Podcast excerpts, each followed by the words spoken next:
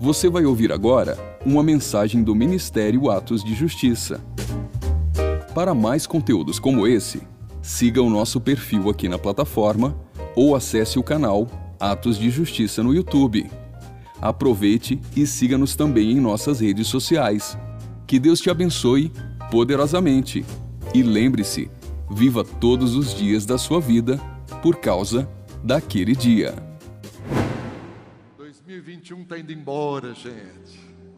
Vocês acharam que ia demorar mais, né? Pois é, passou rápido. Já estamos no último mês do ano e já estamos olhando para o ano de 2022.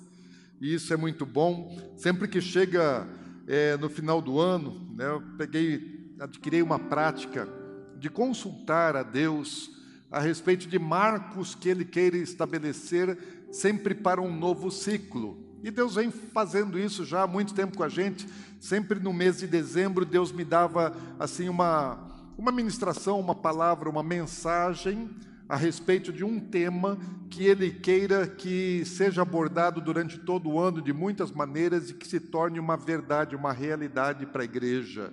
Marcos, marcos de Deus para as nossas vidas. E no ano passado, Deus não esperou dezembro, Ele falou comigo em novembro. Antes de eu pedir, inclusive, que ele falasse, ele me acordou numa madrugada e falou comigo. Esse ano Deus estava com mais pressa. Né? Deus não esperou nem chegar novembro. No final de setembro, Deus começou a compartilhar a respeito do tema que Ele queria que nós estabelecêssemos para um novo ciclo. E eu entendi assim que Deus ele começou a usar não o calendário gregoriano, mas ele, ele usou o calendário bíblico, né? porque o mês de setembro foi o mês de início de um novo ano civil no calendário é, judeu, né, que é baseado na palavra de Deus. E Deus usou aquele calendário para nos compartilhar qual era o tema é, para esse novo ciclo. E a gente já tem falado a respeito disso. E o que Deus nos disse é que nós precisamos priorizar a geração 21. O que nós estamos chamando de geração 21? A geração desse século, né? aqueles que estão no caminho ainda da maturidade, da vida adulta, que ainda não alcançaram, mas estão caminhando. E Deus nos deu uma ordem expressa, que nós tínhamos que colocá-los em prioridade, porque nós temos muitas prioridades. Ministerialmente falando, família é uma prioridade desde sempre. Sempre olhamos para a família, para o casamento como uma prioridade fizemos muitas ações ministeriais para abençoar o casamento. Trabalho social, assistir, estender a mão para quem não tem, abençoar quem precisa, também sempre foi uma prioridade. Nós sempre tivemos muitas obras é, relacionadas a isso, assistência, ao cuidado, abençoar quem precisa. Mas Deus falou: eu quero que vocês priorizem uma geração. E por que é que Deus determinou que nós colocássemos essa geração como prioritária para as nossas vidas? Porque é prioridade para Ele. E aquilo que é prioridade para Deus precisa ser prioridade para a gente. E eu entendo, já tenho dito isso em outras ocasiões, que existem três gerações mais importantes em toda a história da humanidade. A primeira geração importante, o importantíssima, que se destacou de todas as demais, foi a geração do Êxodo, a geração de Moisés, do povo que saiu do cativeiro do Egito, que atravessou o deserto, que entrou na terra prometida. Essa foi a geração que conheceu a Deus como nenhuma outra geração anterior havia conhecido, sequer sabiam o nome de Deus. Só aquela geração conheceu a Deus como Ele é, conheceu o seu poder, conheceu os seus propósitos, seus mandamentos, seus juízos, seus estatutos.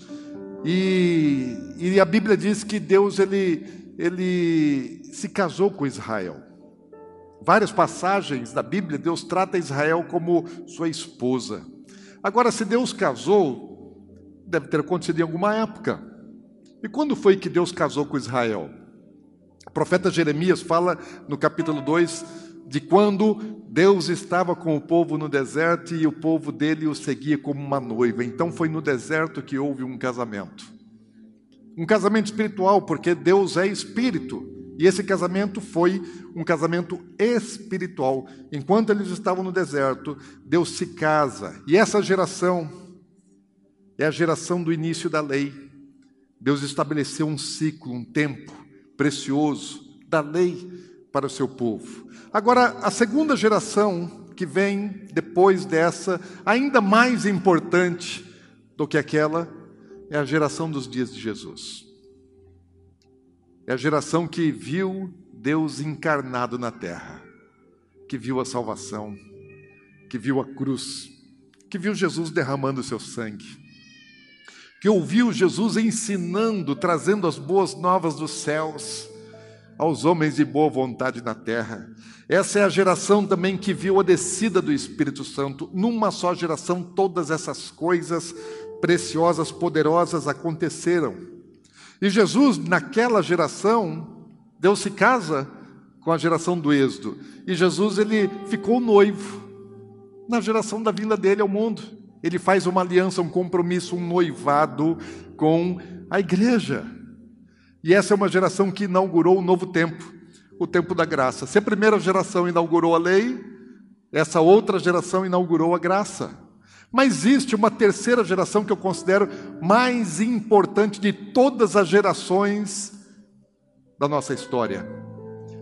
É a geração dos últimos dias, porque é o tempo mais falado na Bíblia, o tempo mais profético de todas as Escrituras, são o tempo dos últimos dias.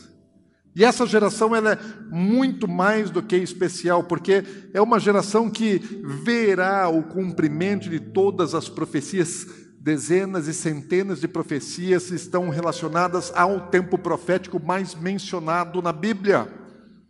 Falado a respeito deles, todos os profetas falaram, Jesus falou, os autores do Novo Testamento, todos eles falaram, porque esse é um tempo mais esperado da história da humanidade. E a geração desses últimos dias é a geração do arrebatamento da igreja, aleluia!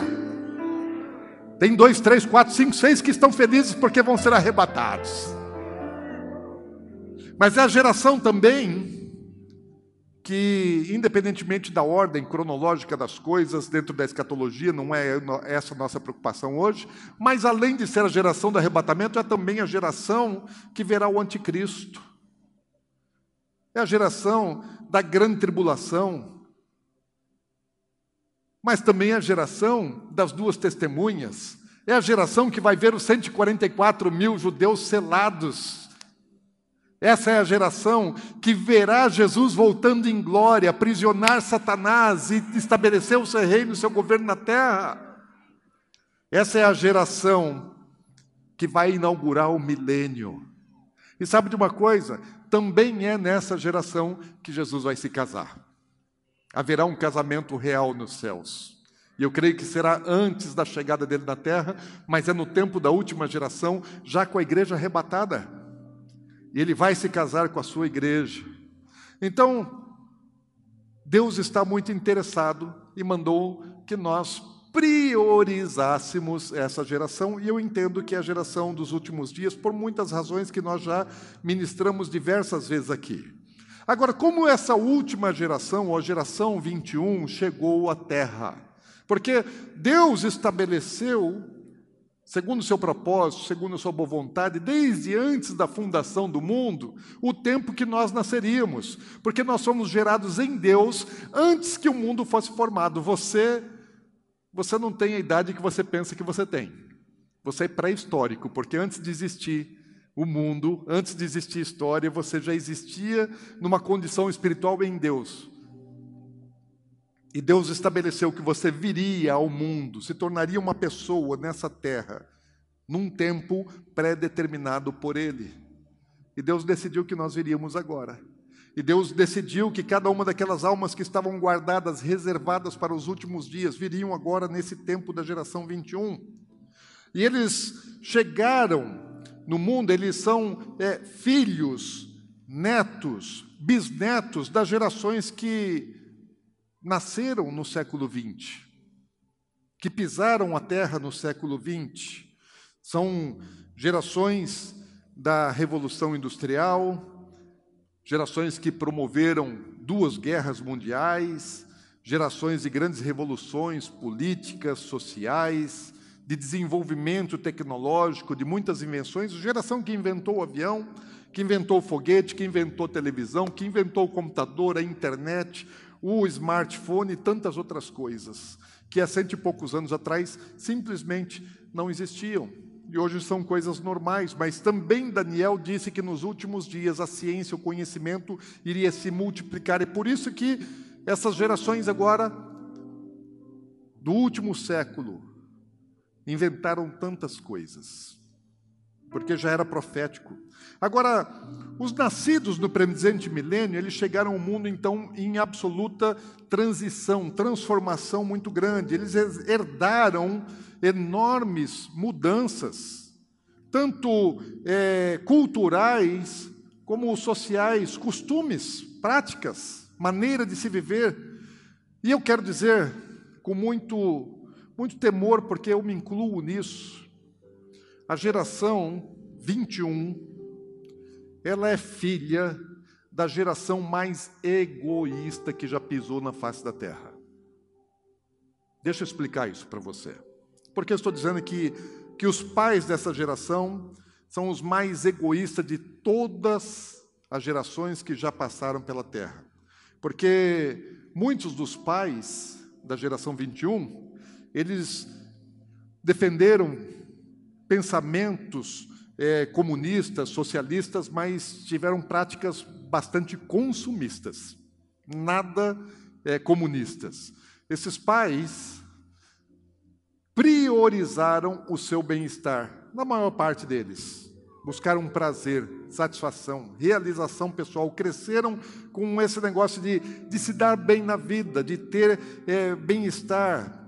São pais que, normalmente, preferem trocar de carro, trocar de casa, adquirir bens, do que investir na boa formação dos seus filhos. Fazem uma, uma troca. Se importam mais com coisas do que com pessoas. Pais que não têm tido tempo, que não tiveram tempo de dar tempo aos filhos. Pais que destruíram valores tradicionais da família, conservadores pais que desfizeram os seus casamentos por egoísmo e sem pensar nas consequências que os seus filhos sofreriam. Então, eu digo que a geração 21, ela é vítima, ela é vítima das gerações que antecederam. Isso é bíblico, porque a Bíblia diz que é, Deus visita a, a iniquidade que gera maldição dos pais até terceira e quarta gerações. Então, a geração do século 21, ela está é, herdando maldições das práticas iníquas das gerações que antecederam, pelo menos das três ou quatro últimas gerações. Porque nós, que somos pais e avós da geração 21, nós estamos deixando um, um legado muito ruim nós estamos deixando para as nossas crianças, adolescentes, um mundo bastante diferente de tudo aquilo que os seis mil anos de história dos nossos antepassados pregou, viveu, estabeleceu. Nós mudamos o mundo. Somos diferentes de tudo que o mundo já viu no passado. Nós não vivemos no passado. Por isso nós achamos que está tudo bem, que está tudo normal, que é assim mesmo. Mas não era. Nós mudamos o planeta Terra e mudamos de maneira negativa. Tecnologia não quer dizer que o mundo é melhor porque tem mais conhecimento, ciência e tecnologia. As gerações dos pais, dos nossos pequenos, dos avós, as gerações do século passado, do século XX, erraram bastante. E principalmente erraram na inversão de valores, valorizando muito mais coisas do que vidas, pensando muito mais em si do que no próximo e também muito mais em si mesmo do que dos seus filhos. Nós, os pais dessa geração, nós recebemos uma herança, porque filhos são herança de Deus, são presente de Deus, tesouro de Deus, e nós ganhamos um tesouro. nós recebemos um tesouro, os nossos filhos, a nossa maior riqueza. Só que nós não, não conseguimos é, entender o valor disso. Nós não sabemos o valor que isso tem para Deus. Nós não demos o mesmo valor que Deus dá para os nossos filhos. Nós erramos. E porque nós não demos o devido valor, nós praticamos coisas erradas. Investimos de maneira errada. Eu mesmo cometi todos os erros que hoje eu estou denunciando nessa mensagem. Todos os erros. Se há três décadas atrás eu tivesse o conhecimento, o entendimento, a maturidade que eu tenho hoje, eu erraria muito menos. Teria errado muito pouco. Então você que ainda não tem filhos, que está começando, você pode errar menos. Você pode ser diferente. Porque Deus, e você precisa entender isso porque é muito claro na Bíblia. Deus é um Deus geracional. Deus é um Deus abençoador. Mas Deus não quer abençoar só você. Deus, quando Ele olha para você, Ele já vê sua descendência, Ele já quer abençoar os seus filhos, quer abençoar os seus netos, quer abençoar seus bisnetos, todas as gerações que vierem após você até a volta de Jesus. Porque Deus é Deus de Abraão, de Isaac e de Jacó. Deus não olha só para mim. Deus olha para a minha descendência, Ele quer alcançar a minha descendência. O profeta Malaquias fala que Deus ele é testemunha da aliança que nós fazemos no nosso casamento, porque ele busca a nossa descendência. Quando ele vê um casal no altar, ele já está olhando muito além, já está olhando filhos, netos, bisnetos, tataranetos. E Deus ele determinou que que o povo deveria ser abençoado, abençoado pelos líderes, pelos sacerdotes. E quando Deus dele dá é, a bênção sacerdotal para Arão, ele conclui lá em Números, livro de Números, no capítulo 6, no versículo 27, ele conclui dizendo: Assim porão o meu nome sobre eles, sobre os filhos de Israel, e eu os abençoarei. O que é que Deus quer com o seu povo? Abençoar. E como é que Deus quer fazer? Através do seu nome, porque Deus determinou a forma como o povo deve ser abençoado, e é segundo o seu nome, segundo o seu propósito. Fora dos padrões de Deus, a bênção não se consolida. Mas o que acontece com os pais? Eles querem também abençoar o filho. Que pai que quer amaldiçoar o filho? Os pais não querem amaldiçoar, eles querem abençoar. Só que os pais estabelecem a sua própria forma de abençoar os filhos. Eu sei como eu vou fazer, o que eu vou fazer, o que eu preciso fazer, o que meus filhos precisam, o que eu vou oferecer, o que eu vou dar para eles. Os pais escolhem, os pais decidem isso. E como é que os pais têm procurado abençoar os seus filhos? Existem algumas características assim muito claras, principalmente nessa, nesse tempo que nós estamos vivendo, em que nós temos pais que tentam abençoar os filhos sendo superprotetores dos filhos, que estão ali assim, é, protegem os filhos, não corrigem os filhos quando erram, não usam mais a vara, porque imagina como é que vai poder usar uma vara, um chinelo, uma cinta para corrigir uma criança e ser uma violência? Não pode. Ou seja, aquilo que a Bíblia diz não vale. Muda o conceito, né? porque é, a psicologia diz que não pode. Não pode usar a vara. Então a Bíblia está errada, então Deus está errado. E os pais hoje eles são super protetores e eles dão a razão aos filhos, mesmo que eles estejam errados, eles têm razão simplesmente por serem filhos. Isso é um grande equívoco, um grande erro. Os pais também eles permitem que os filhos façam tudo o que querem. Nós temos hoje é, pais que são permissivos na educação. O que, que os filhos querem? Ah, chorou, ganhou. Se os filhos choram, tome o celular, tome o smartphone, tome o tablet. Se tirar, ele chora, daí devolve. Permissividade. Tudo que as crianças querem, conseguem ganhar no grito, no berro, no choro, no pampeiro. Os pais de hoje em dia, eles tentam proporcionar aos filhos conforto, segurança, formação profissional para que eles possam se dar bem nesse mundo e para que eles consigam dar isso, o conforto e formação para os seus filhos, eles acabam trabalhando bastante, se dedicam muito nas suas atividades profissionais para poder ganhar dinheiro e oferecer aos filhos uma boa condição de vida. E muitas vezes, pela ausência, por estarem trabalhando demais, tentam compensar a ausência através de presentes e outros benefícios.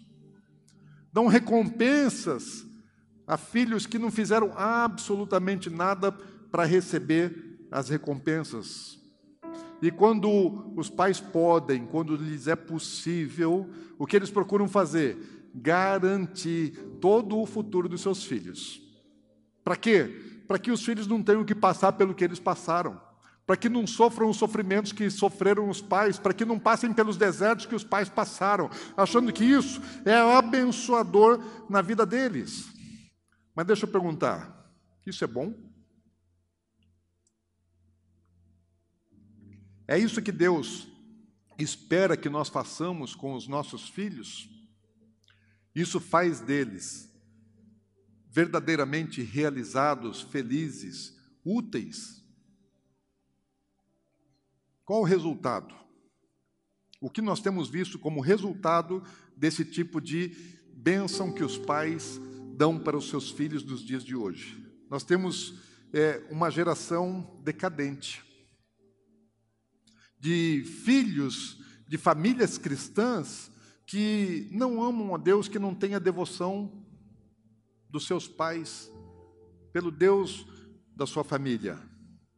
Nós temos gerado filhos que não sabem honrar os pais, que não entendem o valor da honra, do respeito, porque desrespeitam constantemente seus pais, agridem fisicamente, batem nos seus pais, alguns acabam é, matando os próprios pais, crescem sem respeito às autoridades, aos professores, se tornam adultos rebeldes depois.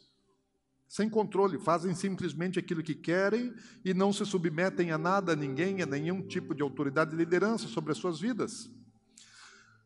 Hoje nós temos uma geração de jovens, adolescentes, juniores e até crianças que pensam que sabem mais do que os pais. Eles aqui, às vezes de tecnologia até sabem mesmo, porque às vezes eles têm mais facilidade com a tecnologia, com o celular, do que os seus pais, então eles pensam que eles são mais espertos do que os pais, que eles sabem mais. Só que as estatísticas, os estudos científicos estão dizendo que é a primeira vez que uma geração de filhos é mais burra do que a geração dos seus pais. Se sabem tanto, por que, que está emburrecendo de maneira geral? Muitos dos nossos jovens não sabem tabuada, não sabem fazer conta de cabeça. Se você pegar é, os textos, as redações de vestibular, e começar a ler as pérolas que são escritas nas redações do Enem, do vestibular, vocês vão ver assim o quanto a nossa juventude está vazia de ideia. Não tem quase nada na cabeça. E daí quando não tem quase nada, você já sabe o que é que sai. Dá ruim.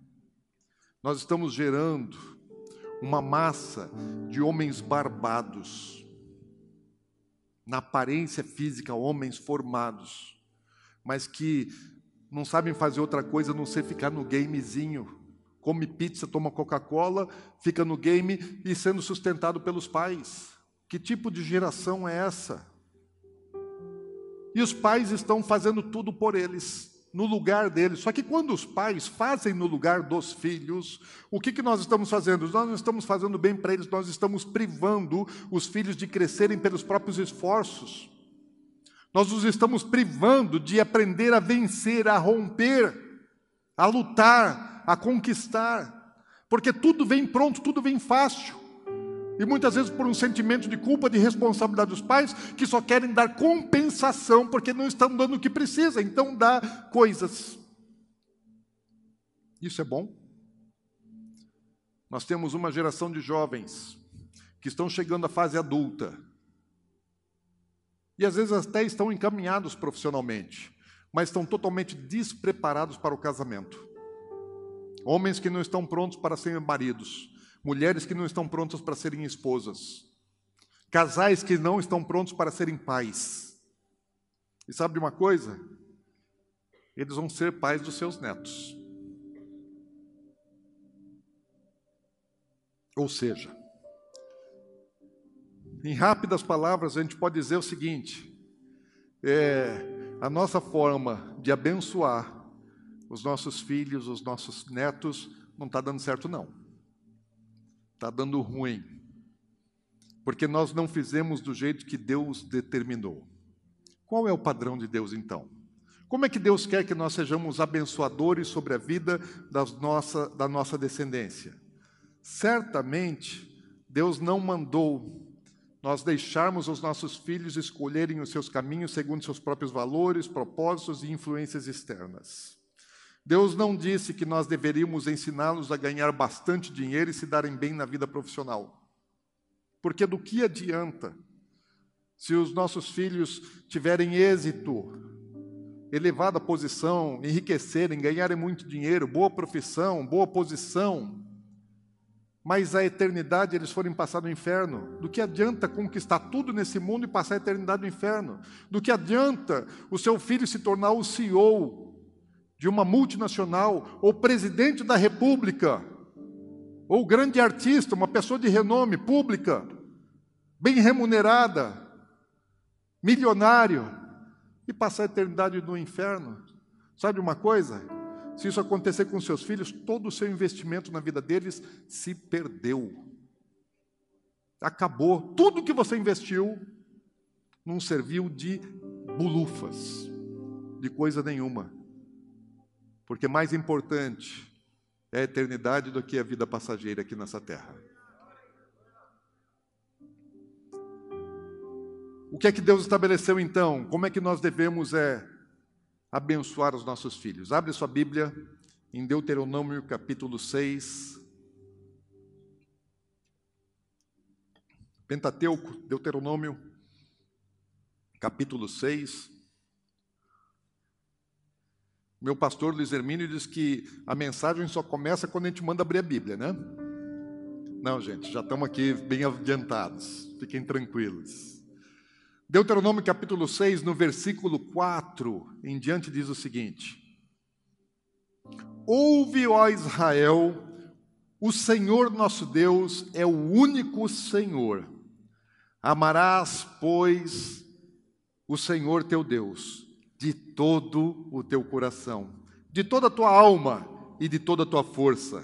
Estas palavras que hoje te ordeno estarão no teu coração e tu as inculcarás a teus filhos, e delas falarás assentado em tua casa, andando pelo caminho, ao deitar-te e ao levantar-te. Qual é a missão dos pais, então? Qual a recomendação que Deus está dando aqui aos pais? A principal missão dos pais é ensinar os filhos a amar a Deus. Você pode ensinar muitas coisas para os seus filhos, mas se você não ensiná-los a amar a Deus, você é, já fez uma inversão de valores. A principal missão é ensinar os filhos a conhecer, a amar a Deus, a obedecer a Sua palavra, os seus mandamentos. E para isso você precisa ser exemplo, você precisa conhecer a vontade de Deus, você precisa conhecer o seu Deus, você precisa ter intimidade, relacionamento com o seu Deus, conhecer a Sua palavra, viver, praticar a Sua palavra, ser exemplo para que eles possam olhar para você e fazer igual. Eu sempre disse para os meus filhos, sempre não, depois de uma certa fase da minha vida já mais de maturidade espiritual, eu dizia para os meus filhos assim: olha, vocês não precisam fazer o que eu digo, vocês olhem para mim e façam o que eu faço. Podem me imitar, podem me copiar, porque os pais precisam ser padrão, precisam ser modelo para os seus filhos. E a Bíblia manda, Deus falou que nós temos que pegar a palavra dele e nós temos que inculcar, inculcar colocar dentro da cuca. Fazer com que eles conheçam isso, que eles mentalizem isso, que eles memorizem isso, que eles conheçam a Bíblia. Porque se você não colocar a palavra de Deus na mente deles, outras coisas vão preencher os seus pensamentos. Porque a criança, quando ela nasce, ela vem vazia. E ela vai recebendo informação, e toda a vida nós estamos sendo informados, comunicados, nós estamos crescendo em conhecimento. E Deus está falando assim: o conhecimento que nós precisamos é da Sua palavra, então inculca, porque se você não ocupar esse lugar com a palavra de Deus, a mente deles vai ser ocupada por valores invertidos do mundo. E aí, para que isso aconteça, Deus fala assim: olha, faz isso o tempo todo. Quando você é, estiver assentado à mesa, em casa, com seus filhos, então, quando você está à mesa, você precisa estar compartilhando. Vocês conversam à mesa, conversem sobre a vontade de Deus, sobre a palavra de Deus, ensinem seus filhos à mesa. Está no sofá, ensina os seus filhos. Está sentado com eles, está na comunhão, ensina os seus filhos. Quando você está no caminho, fala assim, no caminho ensina. Então você está dirigindo, está levando para a escola, está fazendo qualquer coisa, qualquer atividade, está viajando. Aproveita o tempo. É momento de falar, de ensinar, de compartilhar. Ao deitar, quando seus filhos forem deitar, você vai lá e conta uma história, compartilha, abençoa a hora afirma a sua identidade em Cristo. E quando eles acordarem, você já está lá também, declarando a vontade de Deus sobre a vida dele, falando assim: que Deus de Israel, Criador dos céus e da terra, e o nosso Senhor Jesus te abençoem, que façam desse seu dia um dia maravilhoso, precioso, te livre de todo mal que você alcance êxito em todas as coisas que você fizer, porque você é filho de Deus e Deus é abençoador sobre a sua vida. Declara isso o tempo todo. Deus mandou, faz isso o tempo todo. Mas o que muitos pais estão falando, você não serve para nada, você é burro, não vai servir, é incapaz, é uma besta. Exatamente o contrário. E Deus fala assim: é para repetir é para repetir. E muitas vezes, às vezes, as minhas filhas, principalmente a Natália e a Marcela, quando eu ficava ensinando, ensinando, ensinando, ensinando, falou, pai, você já disse isso. Mas, pai, você já disse isso. Falei, eu vou repetir, vou repetir, vou repetir, para você não esquecer, não esquecer e não esquecer. Por quê?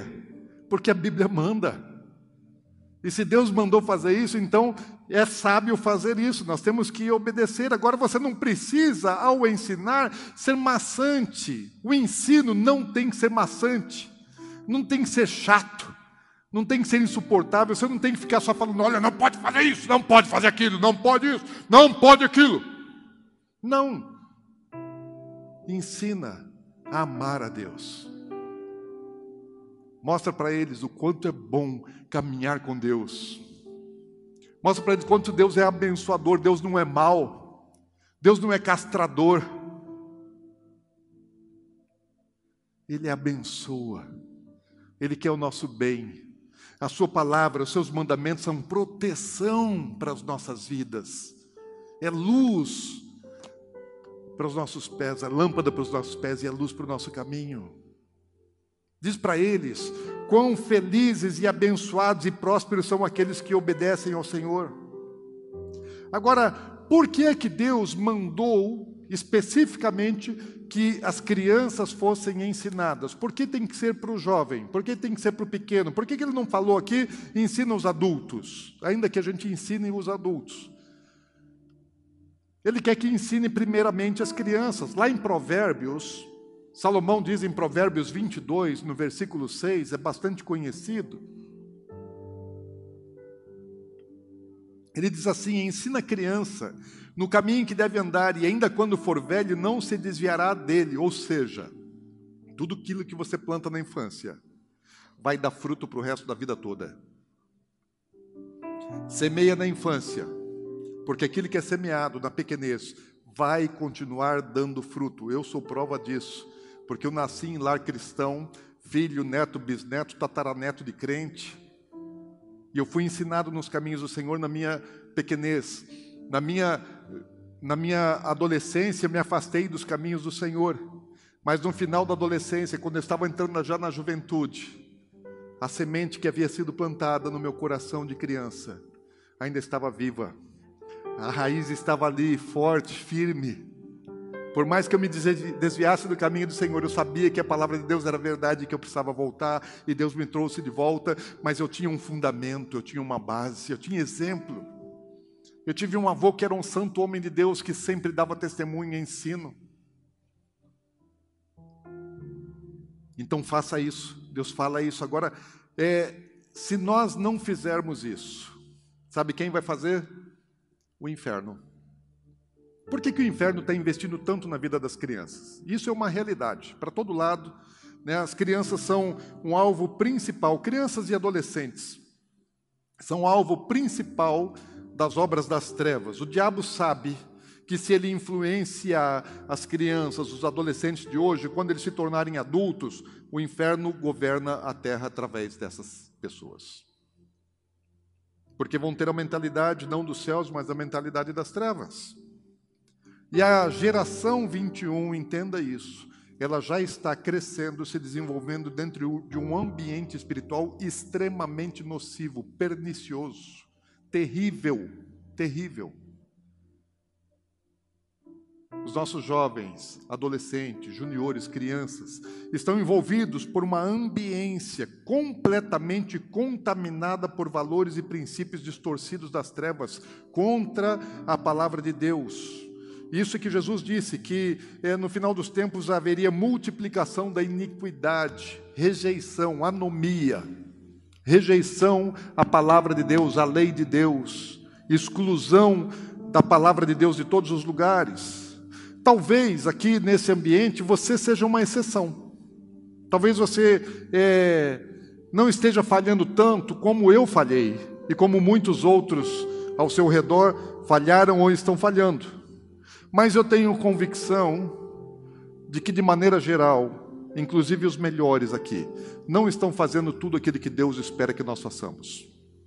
Todos nós somos devedores, uns mais e outros menos, mas todos nós somos devedores. E como consequência de nós não fazermos exatamente aquilo que Deus mandou, o que acontece é que nós perdemos o coração dos nossos filhos. Porque quando eles chegam quando os nossos filhos são gerados, você fica curtindo a gravidez, a mãe fica o tempo todo passando mão na barriga, conversando, cantando com a criança. O pai vem, beija, abraça, fala, canta, abençoa, profetiza.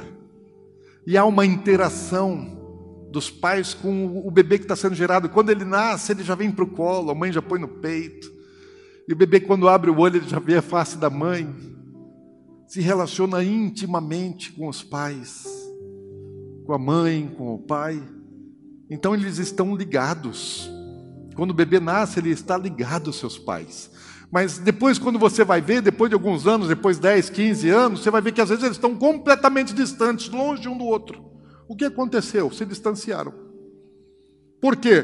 Por muitas razões, por muitas coisas. Porque nós não fizemos aquilo que tínhamos que ter feito, então nós perdemos o coração dos nossos filhos. É isso que acontece. É a nossa maneira errada de querer abençoar. Não dá certo, dá ruim. Mas apesar dessa, dessa ambiência, dessa circunstância terrível do tempo que nós estamos vivendo, de tantos erros das gerações que geraram os filhos do século 21, Existe uma promessa de Deus para os últimos dias. Existe uma promessa maravilhosa de Deus, que está lá em Malaquias capítulo 4. Abre sua Bíblia. Se você não sabe onde está Malaquias, vai lá para Mateus, vai no capítulo 1 de Mateus e volta uma página. E você vai ver como é que Deus ele encerra a revelação do Antigo Testamento. Deus fecha a revelação do Antigo Testamento com uma chave de ouro. Malaquias capítulo 4, versículo 4 a 6 diz assim: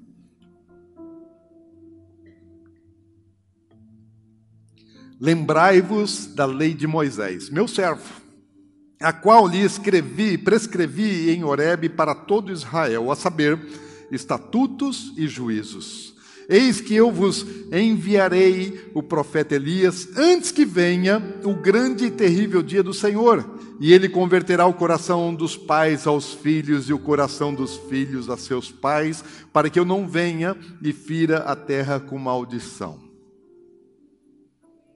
Deus dá um mandamento aqui, ele encerra o Antigo Testamento dando um mandamento. Qual é o mandamento? Olha para a origem. Olha para os mandamentos que eu te dei, conheça as minhas leis, os meus mandamentos, meus estatutos, meus juízos, conheçam, coloquem isso no coração de vocês. E aí ele faz uma promessa. Para quem? Para uma geração específica.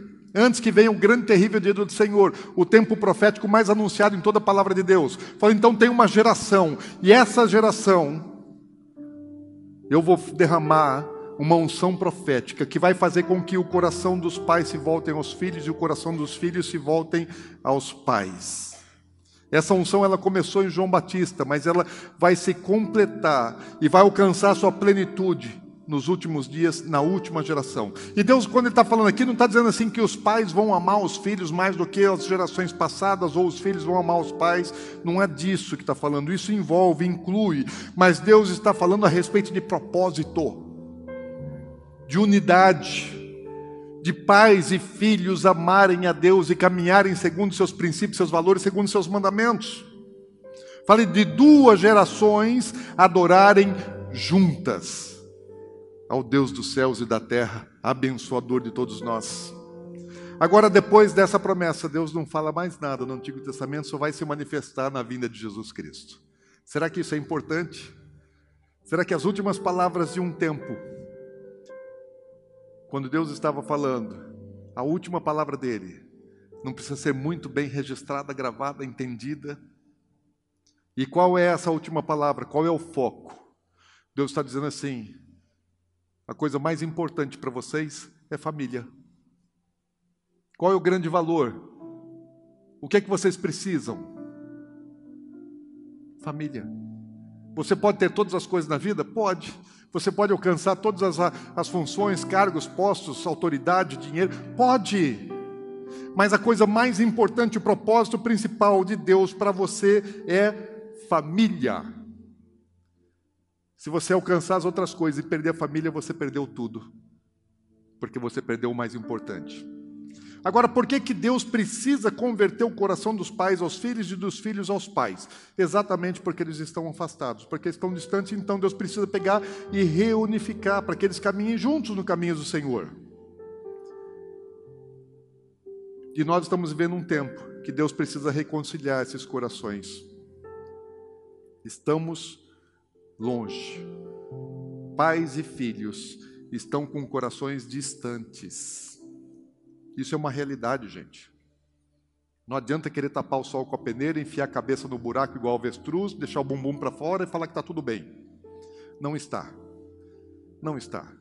Nós não estamos vivendo os tempos bons. Talvez assim, porque seus filhos ainda são muito pequenos, parece que está tudo muito bem. Mas se você não cuidar muito bem agora, daqui a pouco você vai ver que não estava.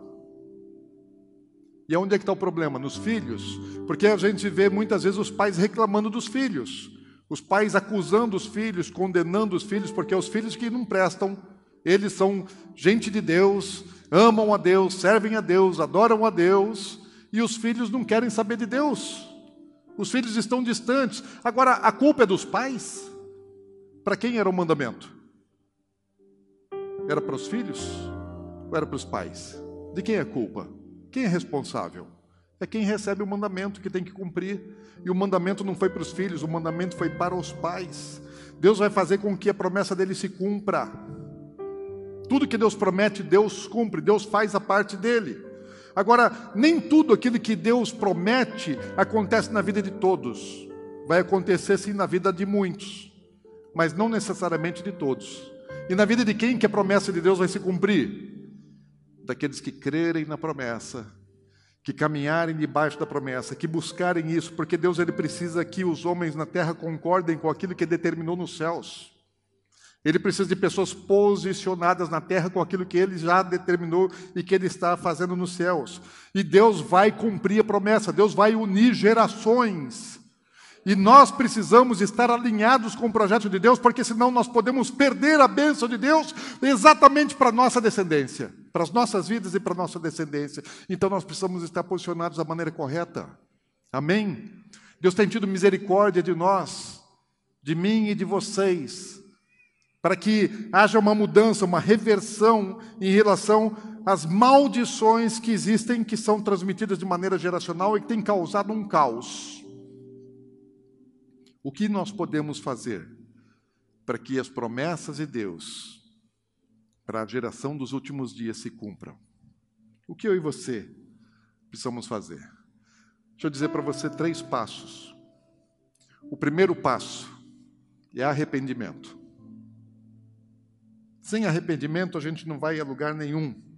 E o arrependimento dos erros dos pais, dos avós, arrependimento é mudança na maneira de pensar. No Novo Testamento a palavra arrependimento é metanoia. E metanoia é pensar diferente, é mudar o seu pensamento, mudar a sua cabeça, mudar a sua ideia, a sua cuca, é pensar diferente. Por quê? Porque nós pensamos errado, gente.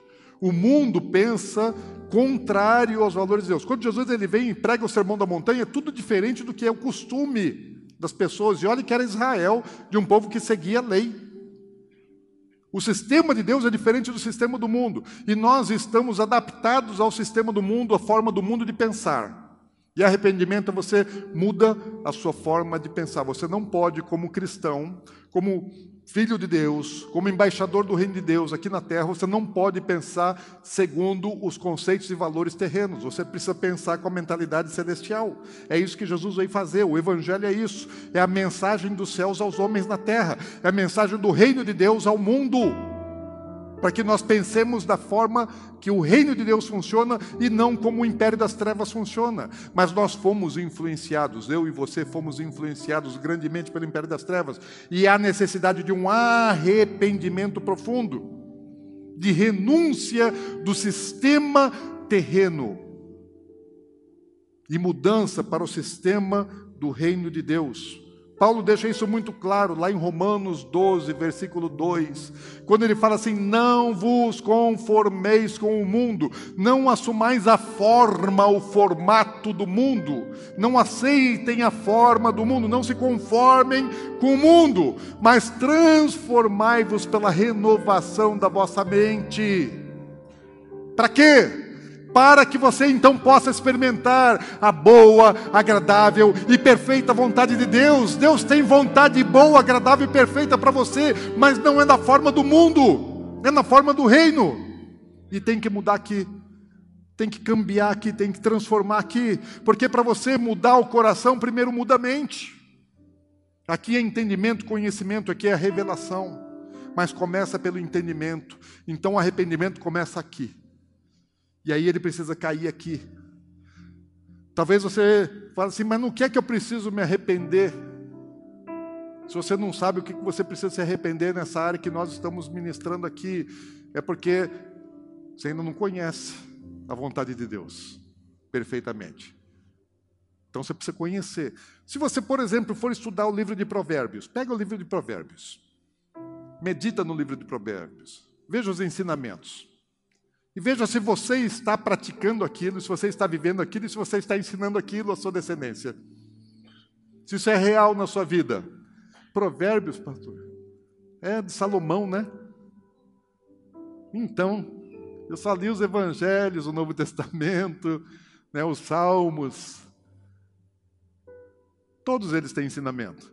Mas Provérbios é um livro que fala especificamente a respeito dessas coisas de transmissão da bênção de forma geracional, do ensinamento, do aculturamento do reino dos céus na mente das crianças, de inculcar a palavra de Deus na mente das nossas descendências. E a segunda coisa que eu preciso fazer, se a primeira é me arrepender, eu preciso passar a pensar de uma maneira diferente. Não adianta pensar do mesmo jeito que eu vou continuar agindo do mesmo jeito. Eu preciso mudar a maneira de pensar. E a segunda, eu preciso confessar, porque se eu me arrependi, o que, que eu faço? Às vezes, quando alguém chega e me, me fala assim, pastor, eu fiz alguma coisa, né? É, ou, ou, eu fico sabendo de alguma coisa, eu preciso exortar, corrigir uma pessoa, eu levo ela ao arrependimento. Como? Mostrando para ela que ela fez errado. Quando você erra, o que você precisa fazer? Se arrepender. E depois, confessar. Precisa se humilhar, precisa se esvaziar, precisa dizer errei pisei na bola, errei, e eu preciso me humilhar e pedir perdão. E para quem é que você precisa pedir perdão? Para quem foi vítima dos seus erros. No caso, a sua descendência, os seus filhos precisam ouvir da sua boca palavras que venham do coração. não com dureza de coração, mas de um coração contrito, quebrantado, de quem reconhece: meu Deus, eu errei. E ao invés de eu ser benção na vida dos meus filhos, às vezes os pais hoje estão assim, tão endurecidos que os pais não conseguem abraçar os filhos. Tem pai que não consegue dizer para um filho: Eu te amo. Que tem dificuldade porque assim é muito orgulho, muita dureza. E não consegue dizer um eu te amo, não consegue dar um abraço, não consegue chorar. Você precisa se arrepender e você precisa confessar. Deixar de ser durão, deixar de ser machão e ser humano, ser crente, ser pecador arrependido. Então pede perdão e diz para os seus filhos, para a sua descendência, fala: eu vou me esforçar, eu vou mudar, eu não vou mais cometer esse erro. Eu lembro que é, já falei, meu pastor é o pastor Luiz Hermínio. E poucas vezes ele precisou me, me instruir, né, me corrigindo de alguma coisa. E teve uma ocasião que ele, ele falou para mim, falou, Dinho, você errou. falei, meu pastor, eu errei? Falei, no que é que eu errei? Ele falou, você errou nisso aqui. Eu olhei para ele e falei, ô Luiz, me perdoa. Não era nem em relação a ele, tinha nada a ver com ele mas uma coisa que ele achou que estava errado. Uma coisa administrativa. Porque, assim, pensando em ficar pensando besteira, então é melhor dizer, né? Senão vou, vou dar margem a, a, a, viajar. Um funcionário da igreja falou: Olha, eu, eu, eu, preciso, eu quero sair, eu precisava que a igreja me demitisse para poder receber auxílio, auxílio é, desemprego, essas coisas aí, né? E aí eu peguei e fiz isso. Falei: Tá bom, então nós vamos dar as contas. Daí Luiz falou: Não, Dinho, você errou. Ele que queria sair. Está errado. Eu falei: Luiz, você está certo, eu errei. Falei: Então, Luiz, é o seguinte: você pode me corrigir quantas vezes você achar necessário, mas do mesmo erro, você nunca vai me corrigir duas vezes. Porque corrigido uma vez eu não vou mais fazer, de, não vou errar de novo. Então, quando você repreendido, arrependido e confessando seu pecado, você precisa mudar a sua maneira. Agora, como é que você consegue? Porque os corações estão distantes e, e a unção é de juntar os corações. Duas pedras não se juntam. E qual é a pedra que precisa ser quebrada primeiro? É o pai, ou os pais. Tem que amolecer. Por quê? Porque a unção começa pelos pais. Deus fala assim: Ele converterá o coração dos pais aos filhos. E depois a unção vai derramar aos filhos e os filhos vão converter os seus corações aos pais. Então começa é no pai, não adianta dizer que é o seu filho que não presta. Não adianta dizer que é seu filho que não quer nada. Não adianta dizer que é seu filho que não ama Deus.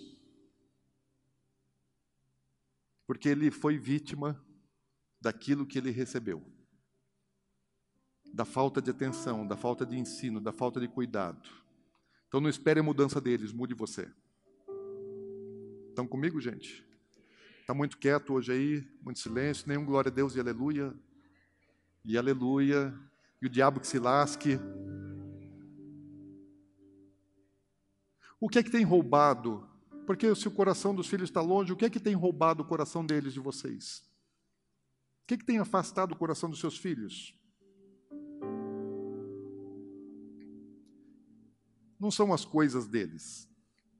É a, é a sua omissão, é o seu problema. Não vão olhar para eles, vão olhar para a gente. Às vezes, são coisas ocultas. Deixa eu dizer para você: se você estiver vendo pornografia,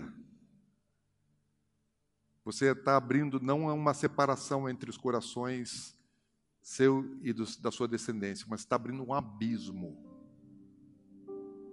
Se você está traindo seu cônjuge, é um grande abismo.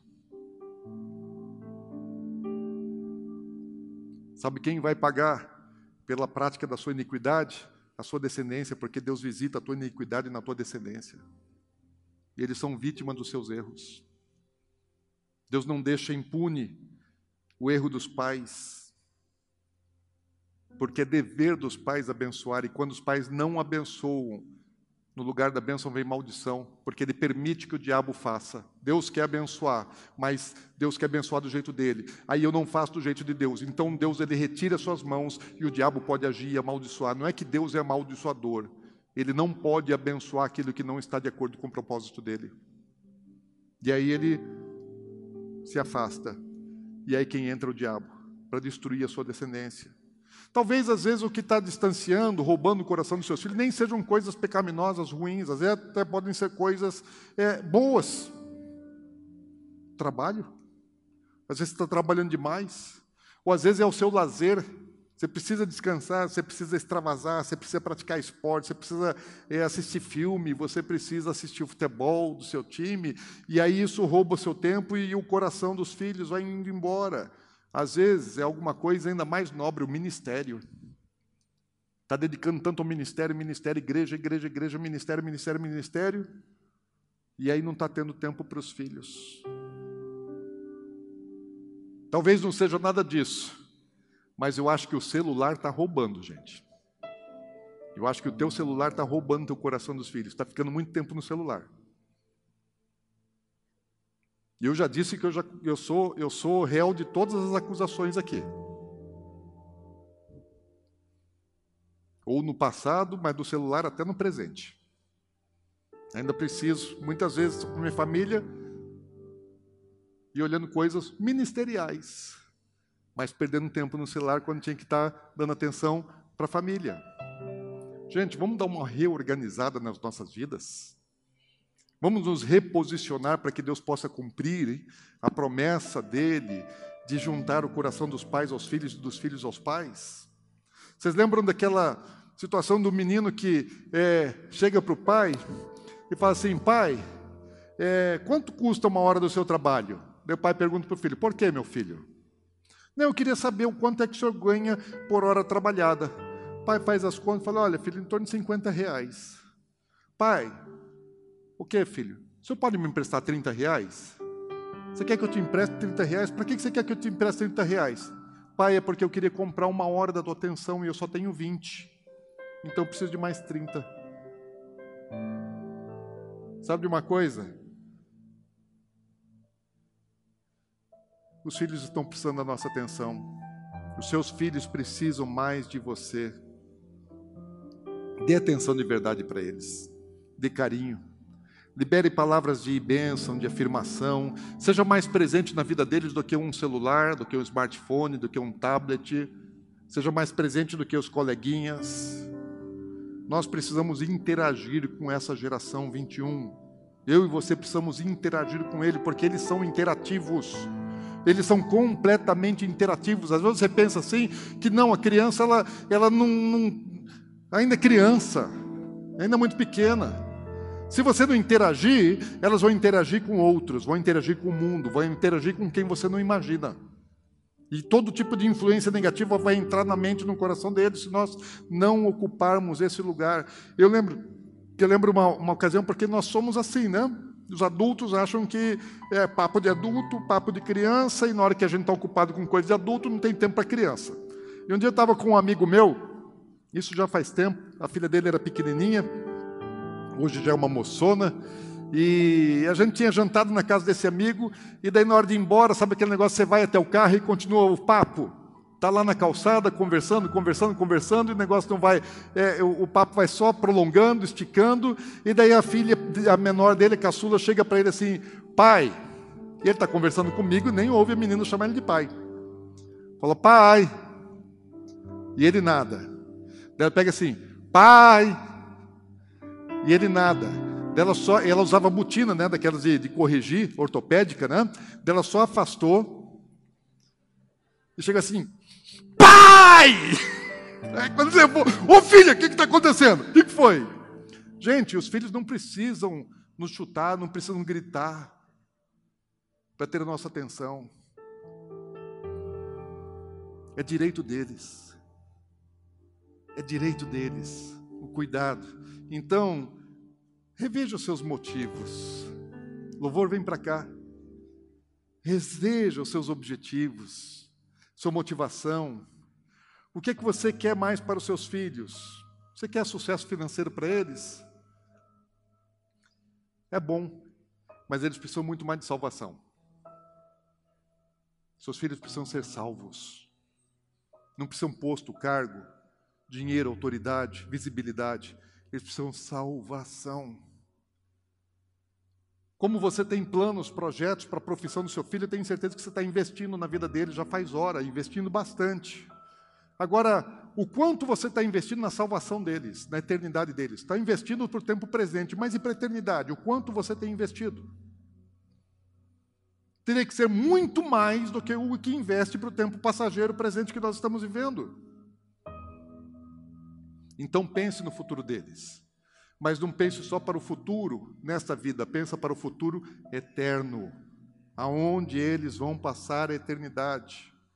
Eu não vou cansar de dizer, às vezes a Ana Paula até me, até me fala, Dinho, né? às vezes parece, parece que a gente exagera, mas a gente fala assim, a nossa escola educa, ela pensa no futuro das crianças, na vida profissional, na realização, de cada um dos nossos alunos, mas nós pensamos na salvação deles, nós apresentamos Deus, a verdade, a palavra de Deus para eles. E olha, não são muitas, são pouquíssimas escolas que se preocupam com a eternidade dos alunos, pouquíssimas escolas que se preocupam com a eternidade dos alunos. Nós nos preocupamos e nós investimos no conhecimento, na formação, para que a criança seja bem-sucedida nessa vida, mas para que ela não perca a eternidade no inferno.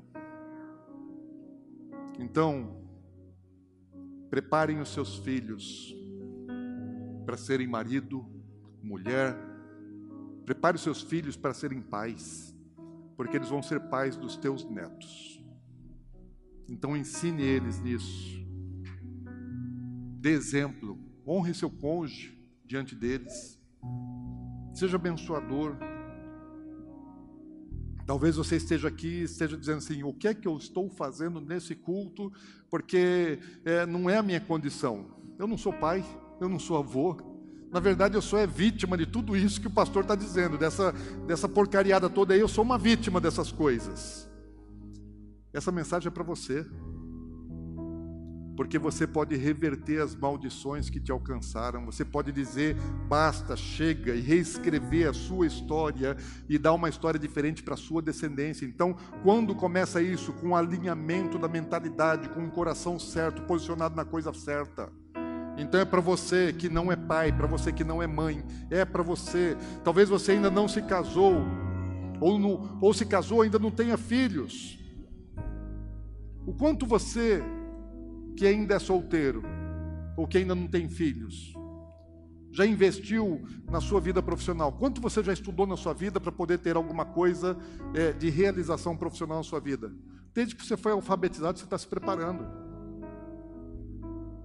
E agora, e para ter uma família, o quanto você tem se preparado, o quanto você tem investido para ter filhos, para ser, um, para ser marido, esposa e para ser pai ou mãe?